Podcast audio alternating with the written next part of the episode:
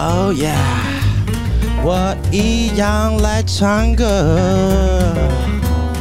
今天跟大家聊一个什么广告的事情？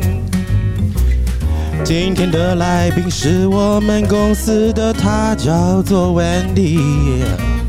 我们一起来聊，一起来聊广告。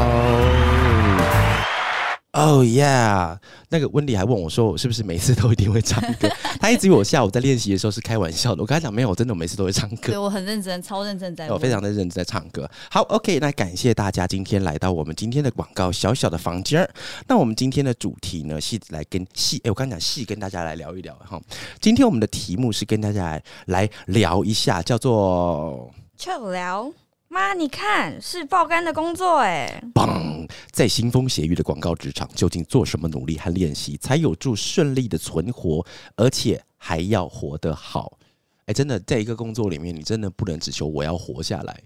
有没有？人家讲好死不如赖活，这件事情其实不一定是对的啦。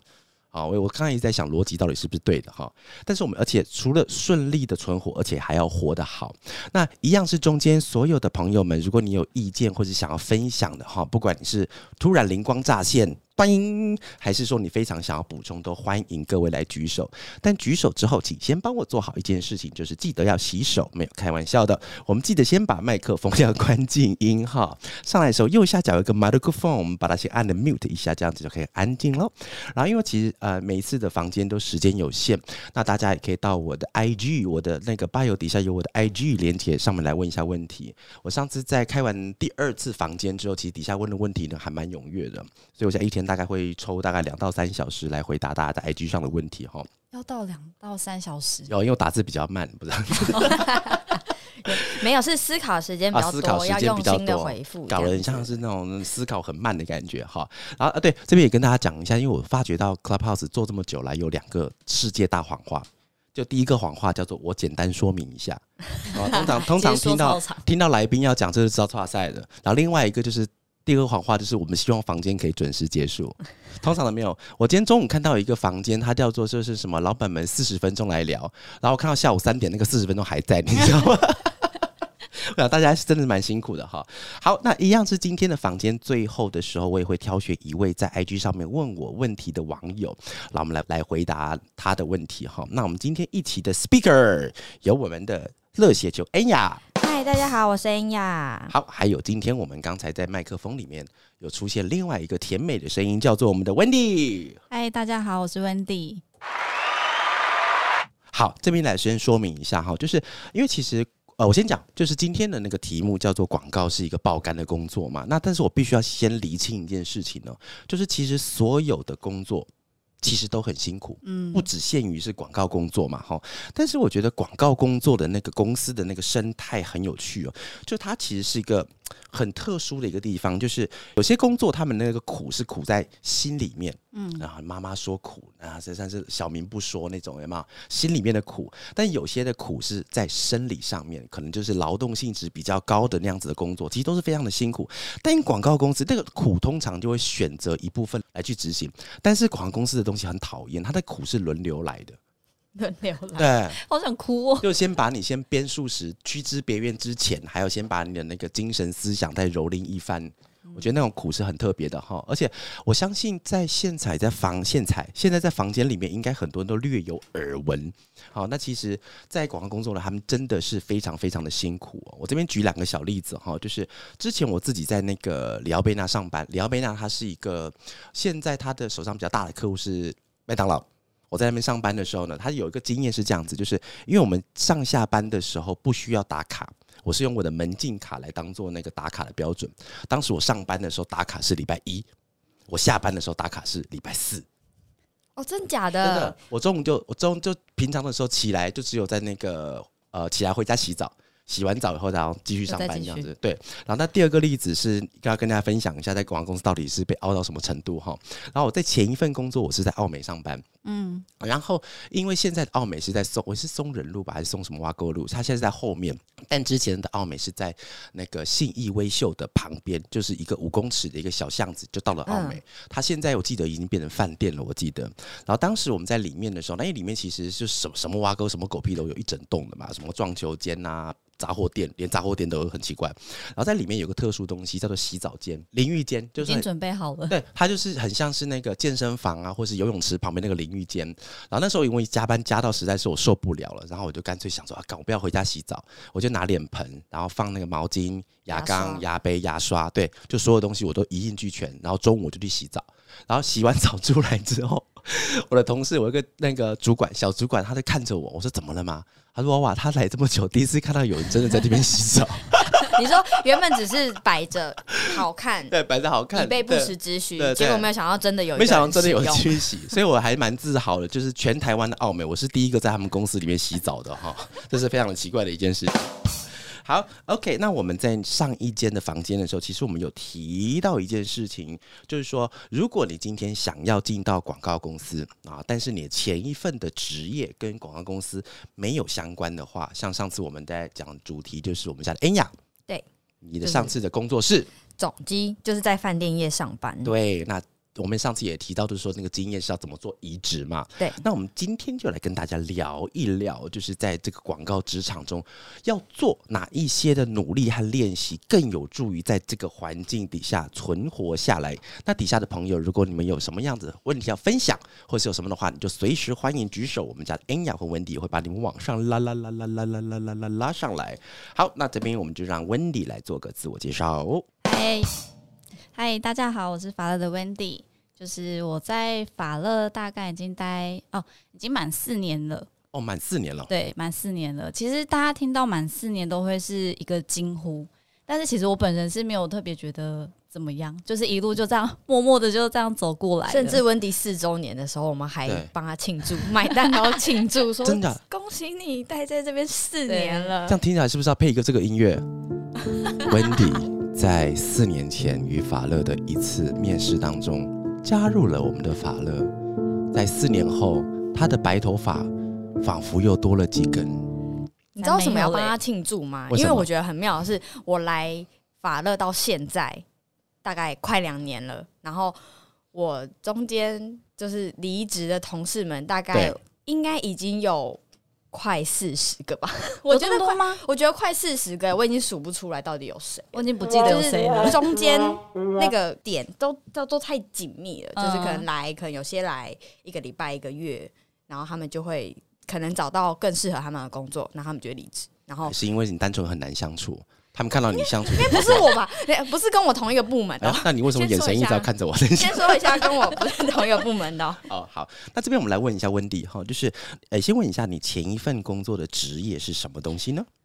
嗯、我前一份的话，因为我本身是念服装科毕业的，所以其实我们在前一份我是做跟服装相关的，然后主要是在内勤。然后其实当初会选择法乐，其实也是因为在因为服装它其实就是一个传统产业。然后那我那时候其实，在传统产业里面，我其实有接触到行销，可是因为其实大家也知道传产。它相对来讲是比较保守的。其实对于你要直接开始花费你的媒体预算啊相关的资源，其实他们是会有一点心疼的。所以其实，在很多行销面的东西是没有办法去做，所以我才开始在想说，诶，那我是不是应该要开始去想一下，在行销这一块，我是可以怎么样去做到这件事情？然后，所以才就是有机会加入法乐。那我们接下接下来我们就把法乐行认是广告单位好了，因为其实对于访友他们比较想要知道的知道的事情，就是他们可以用怎么样心情去面对广告公司。那我们就把广告公司称为叫法乐，把法乐叫做广告公司，这样子他们可能更容易进入状况。那问一下，就是说，那你一开始进来的时候，你因为毕竟前一份工作的职业不太一样，对，那你进来了以后，你最害怕的是什么？除了我之外，但我好像没有怕你，我不是不是我我都已经下我都已经下 Q 点了，你讲想 我再再问一次，你最怕的是什么？那个 他真的说不出来没有。怕就好，没有怕很好，代表是艺高人胆大应。该是说嗯，就是是尊敬。然后，但是如果以工作性质来讲的话，其实进来之后最害怕就是发想。发想对发想这件事情，其实怕到那时候，因为我是年就刚好遇到过年回家。那因为我本身是高雄人，所以那时候其实 温迪在发想的会议中想不出东西，他就开始自我的怀疑：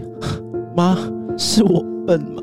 不嗯啊，对不起，继续。其实我根本还没有到开始想，哦，还没开始。我只是被就是 brief 到有这一个发想活动会议要参加，那那时候过年回家就去想了嘛，然后我就开始压力很大，因为没有经历过，然后那那时候压力是大到我坐在高铁站，然后我就看着我妈说，还是我不要回台北了，你说你是在高雄的时候问你妈这件事情左营高铁站。？Oh my god！然后我就我妈就意思就是说你你还是应该要去啊，然后我就再看着她，我就说还是你帮我去。然后我就是真的差点哭出来，因为我那时候真的压力大到我不知道该怎么面对发想这件事情。所以你是在来压力的最大来源是来自于发想。我这边帮大家先那个呃说明一下哈，就是在广告公司里面有一个工作的内容范围叫做发想。那其实发想很多人可能会误会，就是我们今天召集一大堆人到会议室以后就坐着开始坐着发呆。那但是跟各位老师讲，这个行为不叫发想，这叫发呆。因为通常你在现场，你只会没有办法这么及时的把一些想法从你的嘴巴里被组织好出来。所以通常广告公司的发想的那个结构跟流程会是说，在前两天的时候，跟比方说跟我们家温迪跟恩雅讲完，诶，两天后我们可能要做什么样子东西的发想，然后那个这个客户他的需求是什么，产品的内容是什么，然后把一些详细东西都讲完之后，请回家自己找资料，嗯，找完之后写完，第二天。第三天约定的时间，再坐在现场把你的东西给讲出来，这是我们在讲的发想。那温迪，那你当时接到的发想的内容是什么？可以讲品牌吗？可以啊，没关系啊。哦，那时候想的是、呃，没开玩笑，继续。想的是康宝，好，嗯，康宝好东西，各位，如果今天在家里面懒得出懒得做菜的话，其实康宝是可以让你在短时间之内端上一锅好菜的品牌哟。好，你刚说什么？不是，就是发想康宝那时候，因为他们也是要做，我其实有点忘记内容是什么，但嗯我很清楚记得我当时被就是骂的部分是是在于我其实连 TA 轮廓，就是我要沟通的对象到底是谁，我其实都没有搞清楚。然后所以虽然有努力去做，可是其实做的方向是歪掉的。然后所以其实，在那一次发想上，就是有直接被娃娃讲说这东西。我不知道该怎么评分，就是因零分因。为根本就没有在对对对对那个对对对对对，我我对对对对，我我先理清一下这件事，因为我完全不记得了。有，真的有。你说我说什么？再讲一次。你就说你不知道怎么帮这份资料评分，对对，然后你就会觉得在你心目中这一份答案是是零分，对对对，这个语气很重要哦。我是那种嗯，温迪可能零分哦，还是温迪零 是哪一种口气 是后面那一啊？真的吗？对，听好机车，讨厌。所以这件事情让你觉得很恐惧跟害怕，是因为你不知道该怎么去找资料，还是在现场的时候你不知道什么东西才是好的？应该是说，因为其实发想老师说没有对错，它其实你只要方向真的有抓准了，其实任何的内容资料 idea 出来，其实都是可以被讨论的。可是，呃，那时候担心的点就是，我其实没有一个。雏形，我其实也问过大家说，诶，发想大概是什么样子的格式？可是其实这种东西它没有一个既定的形式。那当然要定也可以，只是说在那个时间点，我其实没有一个流程，或是可以告很清楚告诉我说，哦，就是这样按表操课。因为发想本来就是一个比较活的，所以其实在这这件事情上面，就是会嗯有一点无所适从，然后也会有点害怕说，诶，自己的方向好像会弄错。嗯，所以那个担心害怕是来自于这边。那我就问一下温迪哦，就是说刚才你害怕的是发想，因为我觉得这个、这个东西它其实下的锚点很好，是因为我觉得跟是不是有很多人想要开 Clubhouse 的房间有点像，嗯是不是我一定要万事俱备了，我才能开始寻找我想要的那个工作？那想请教一下，就是说关于这一点，你有什么样子的想法？其实在，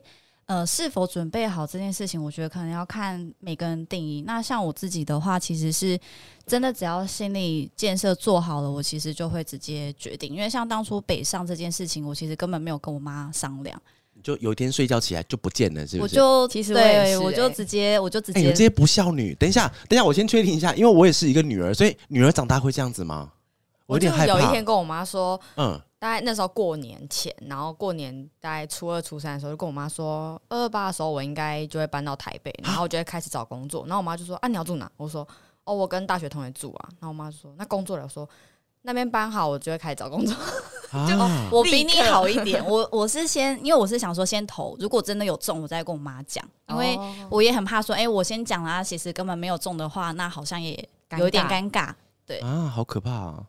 啊，我我这样子，我女儿有一天就会自己就飞掉，爸爸，我要出去上班了，就不见没有，我跟你讲，她要离开前一定会透露一些讯息，因为像我那时候其实都一直有跟我跟我妈讲说，我可能大概两三年之后，我觉得就差不多了，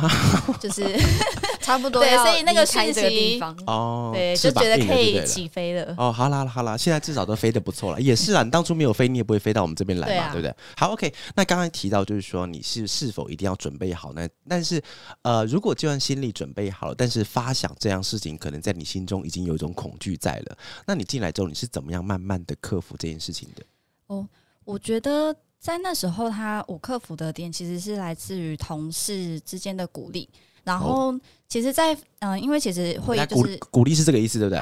对差不多，我是有音效就可以，对不对有音效，我就可以被满足。好，OK，三十块音效，值得。因为其实那时候在会议上，大家同事也都在嘛，所以其实因为我们大家吃饭也都会一起，所以在呃吃饭期间，大家也都会互相聊。那那时候有几个就是比较资深的同事，就是前辈们都会就是稍微鼓励一下。那我那时候就也会去想说，嗯，可能就是真的自己没有做好，因为我觉得被讲的地方也是有道理，就是我真的没有搞清楚。那到后来的话，其实呃开始克服这件事情，除了别人的鼓励之外，老实说还有。呃，我自己给自己的鼓励，因为不太可能每一次都有人在旁边支持你跟鼓励你，因为其实大家久而久之也会疲乏。那我自己鼓励的方式，其实都是从很小很小的地方，因为我在每一次的发想完之后，我其实都会去检视一下我到底发想的东西到底呃是怎么样。但是那个发想检视的部分，绝对不是说，哎、我的 idea 到底好不好，还没有到这个层级。我是从可能例如说第一次发想我被骂，那我第二次发想的时候，不要被骂这么多对哦，从脏话开始变成一般的问候对之类的哦，慢慢的减少那个程度就对了。对我甚至想说，哎、这一次可能有被讲到，第三次有被讲到，其实也是一个进步。所以我是每一次在发想上，因为我知道我还没有办法到达那个呃想 idea 的境界，所以我是先从就是真的不要被骂，然后到东西有被提到，然后再后来有被讨论，然后真的有被用，就是这样一步一步进来。哎、你我觉得你讲东西真的非常非常的写实，哎，就是从真的是从一个心里面小小的 mindset 的开始。这边先帮大家先做一个那个科普一下哈，就是今天为什么会找 Wendy 上来？其实我们今公司带二十几个人，嗯，二十快三十了嘛，还没啦，呃还没啦哈。然后就是20左右但是我今天会挑 Wendy 上来，其实是因为他现在真的是我们公司的一把手。没有，我是形容那个一把手的感觉是，如果我哦，我觉得各位可以来做一点评判哈，就是假设你想要尝试你是不是公司一把手的时候，可以做个小实验，什么实验？跟你的小主管说，我明天可不可以服务别的客户？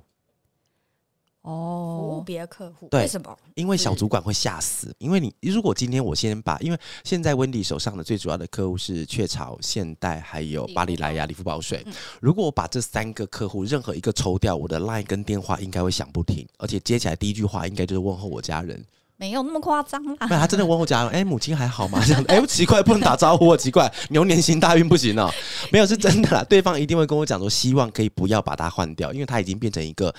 不可被替换的一个存在。那个稀缺性，我现在被讲的好惶恐哦。诚惶诚恐，是不是对？好，没有，就是看接下来薪水可不可以低一点，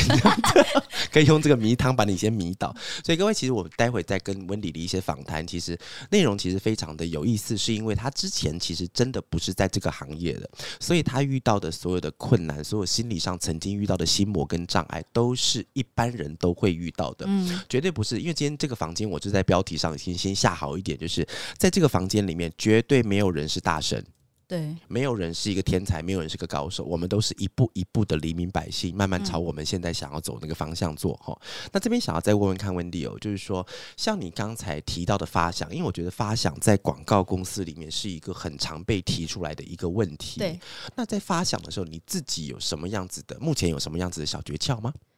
嗯、现在的话，因为其实，在发想上，我觉得有两个部分是。两个小秘诀嘛，就是我自己在老说在生活上，我其实现在发想不是只有局限于在某个品牌发生的时候连才会去想。连中午吃饭都可以。我们来发想看看，中午吃便当还是吃哦，我的发想不是只说要跟大家一起哦。哦，可能是像是你在划你的 IG，划你自己的贴文，甚至你在旁边你看到你的广告招牌，甚至其他别人写的文案，这一些其实都会是你的灵感来源。然后甚至在你跟朋友之间聊天也好，同事之间聊天，其实都是。其实有时候同事讲话也蛮幽默的，当他的幽默形成之后，他其实是可以被发展出来成一个 idea。然后其实像这些我都会记录在我自己的一个。那个手机里面，因为我记性没有那么的好，所以我其实都会把觉得写的不错句子，或是看到不错的案例，我都会把它收集起来。第二个的话，其实就是跟同事之间，就是我们在每一场会议上面，甚至在跟客户沟通，因为我觉得其实发想它不是，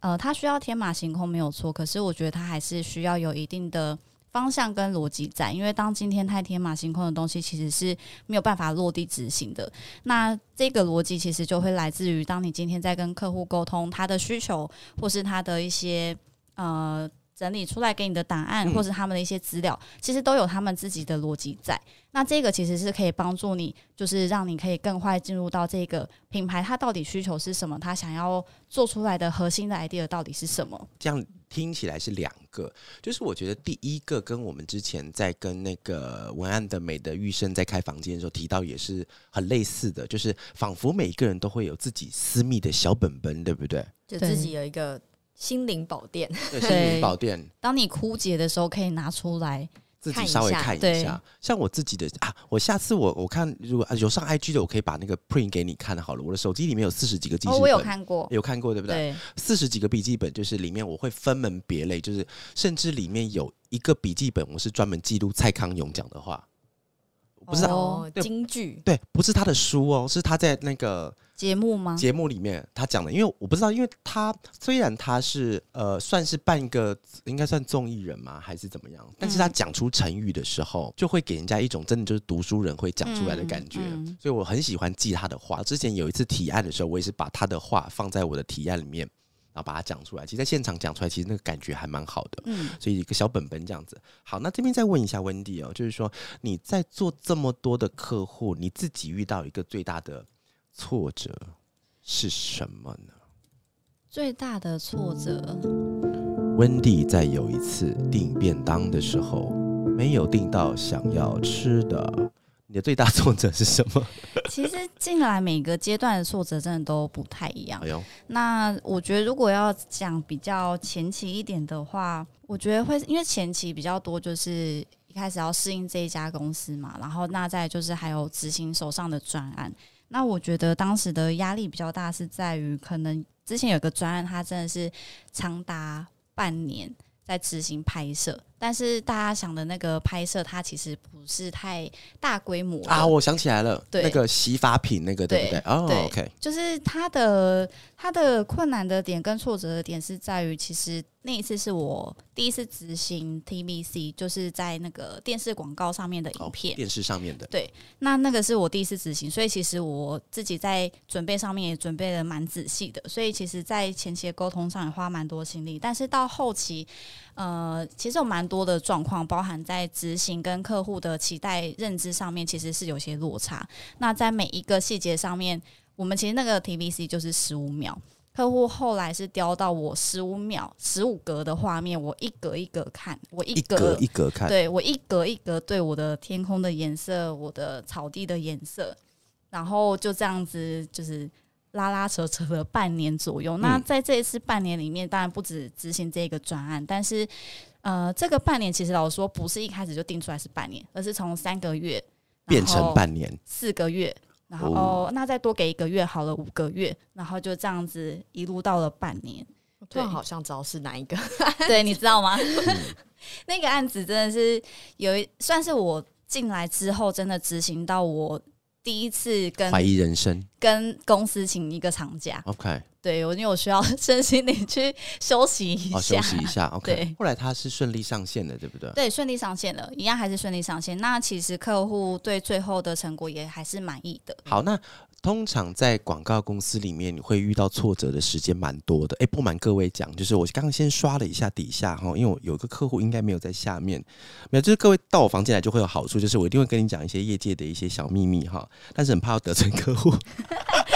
不小心讲的太 太太对，这就是恩雅一直要阻止我的原因。今天早上我才去提一个客户的案子，但因为其实客户我们在某一个想法上面的内容会有一点点出入啊，但但是在当场的时候，其实你会听完的时候，你会觉得身心灵都很受创。所以各位，其实受创不是只有年轻人的那个专利哦，年纪越大的人受创的那个，所以年纪很大吗？年纪大概嗯，大概十八啦，十八十八。所以呢，其实年纪大的人他受创的那个程度也是很多，只是因为我们当我们在受创的时候，我们会先找到一个方式，因为当下先听完他为什么要创你，创完了，因为其实如果今天真的是遇到了一个他就是。摆明就是要开始攻击你的话，那就算了。但因为其实客户他在讲出很多东西，他其实言之有物，里面是有一些些的逻辑要去把它抽丝剥茧，把它拿出来的。对，所以梳理出来，然后当下的时候，我们其实因为一些回答跟后来想到的一些集思广益的一些做法，我们也真的帮客户的东西做了一些完整的解决。但这边就跟我们下一个问题有关，就是当威利，你觉得在一个广告公司里面遇到挫折的时候，就这个专案而言，我们应该用什么方式去面对它？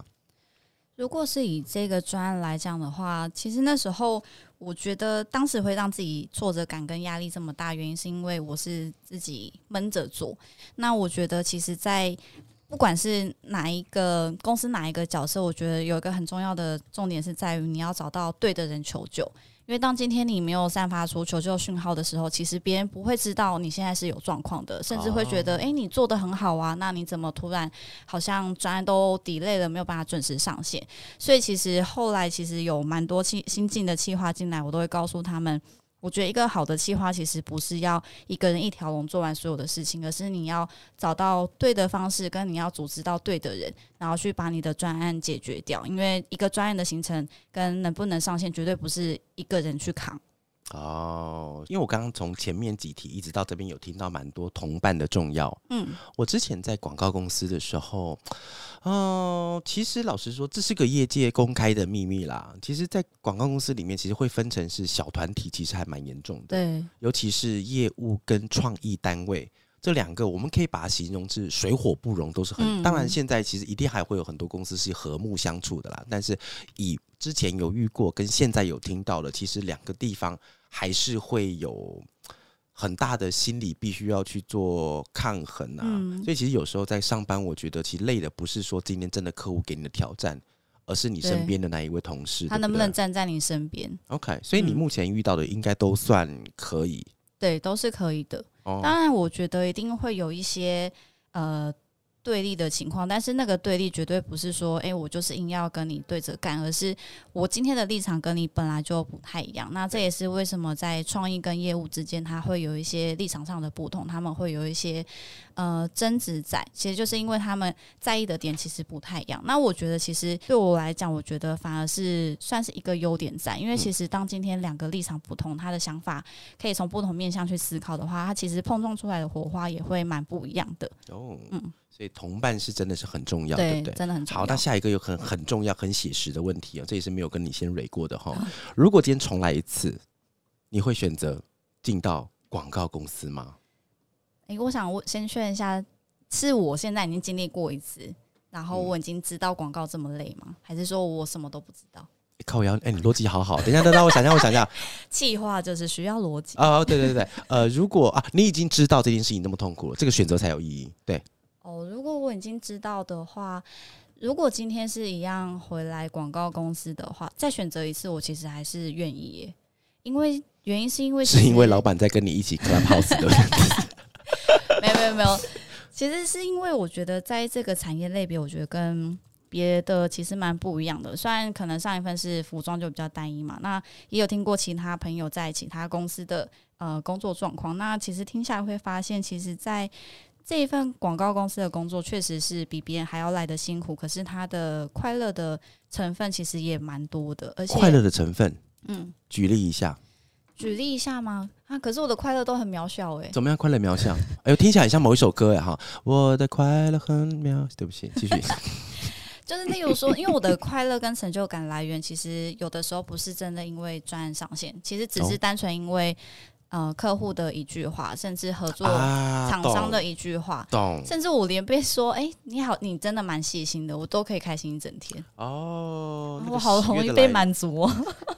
哎、可是我觉得这点讲的很真实哎、因为其实我之前有曾经跟其他的广告前辈聊过一件事情，就是在刚开始做，尤其是刚入行的时候，如果我今天的想的 idea 可以出现在平面稿。可以出现在电视广告上面，我会觉得非常的爽。哎、你看嗯那个人是我挑的，那个镜头是我调的，那个设计是我做的。但是你在做到稍微在中间后一段的时候，因为你不会每一样事情你都需要亲上火线，所以就变成说，我今天假设我带的人，他们因为被客户称赞了什么东西，会因为这个而喜悦。然后现在我自己有一个小小的，也不算坚持啦，习惯就是我们会去报广告奖，但是广告奖不管是入围得奖，我一律不上台。我一定是让我的同事们上去，因为我想让他们感受到，一开始我因为站在台上，跟所有台湾那些怪物们在比拼创意的时候，我可以站在台上，不能讲避逆了，好，底下很多前辈就在前面前面不小心拿到那一次奖的那种喜悦，我想让他们感受到一下。所以你刚才问题刚刚提到，就是广告其实里面它不一定是说你今天一定要做完某一件创意才叫做一个喜悦，对尤其是像企划跟业务人员。呃，我跟你讲，因为我自己是从设计转。算我现在算是业务企划了嗯哈、那因为是自从是这样转，我才发觉到其实很多的广告真的想创意，它其实真的只是其中一部分。对，跟客户之间，你可以跟他聊天。像我们现在六点半的时候，我们有一位客户，他因为他做到二月底，然后我们现在有两个同事正在去跟他吃饭，这对我来说就是一种开心，因为他们之间的关系已经好到可以一起去吃饭，对方也愿意跟我们一起去吃饭。啊，来这边跟他讲一下，Ashley，不好意思哦，我今天在 Clubhouse，所以没办法去。祝您鹏程万里，可口可乐。可口可乐，步步高升。好，那我们现在就待会还在跟温迪在后聊后面的